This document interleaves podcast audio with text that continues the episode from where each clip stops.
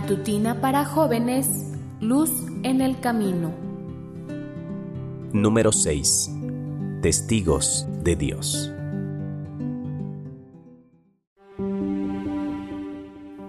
Querido joven, no hace falta ver una cosa o una persona para saber que existen. Yo no conocí al rey de Macedonia Alejandro Magno, que vivió en el 300 a.C. Sin embargo, sé que existió y lo creo. Existen evidencias que lo muestran, como los anales históricos, monumentos, pruebas arqueológicas, escritos, etc. Si alguien afirmase hoy que este hombre no existió, sería considerado un loco. Lo mismo puedo decir de Napoleón, de Atila, de Nerón, de muchos otros personajes. No los vi, pero sé que existieron. La gente acepta este hecho sin dudarlo.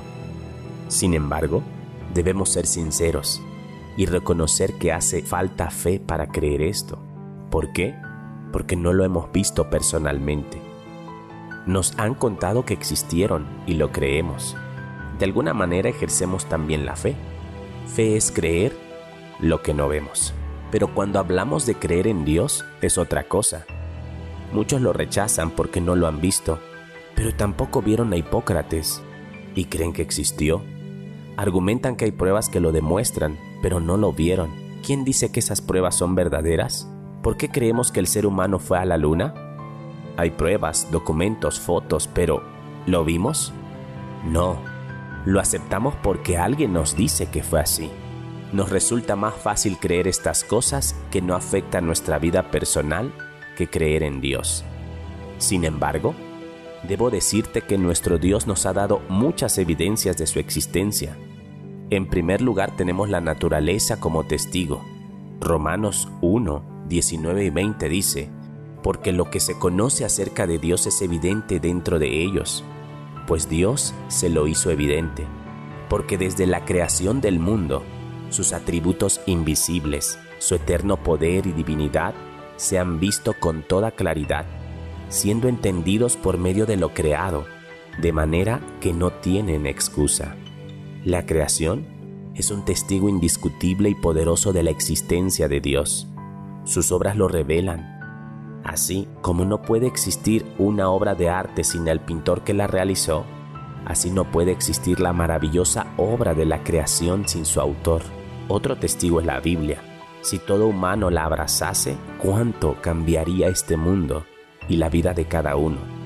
Y por autonomacia, el mayor testigo de todos de la existencia de Dios es nuestro Señor Jesucristo. Hebreos 12.1 dice, en estos días finales nos ha hablado por medio del Hijo a quien consideró heredero de todo y mediante el cual hizo el universo. Sí, querido joven, nuestro Señor Jesús es un testimonio vivo de la existencia de Dios. Nadie puede negar que el Salvador existió. Hay sobradas pruebas. Él mismo enseñó, el que me ha visto a mí, ha visto al Padre. Querido joven, ¿caerás hoy rendido en los brazos de Jesús? Di que sí, que tengas un feliz día y que Dios te bendiga. Amén.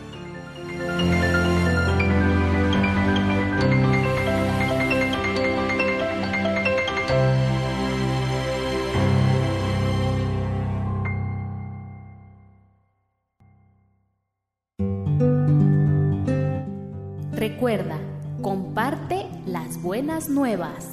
Permite que la luz de Dios alumbre los corazones.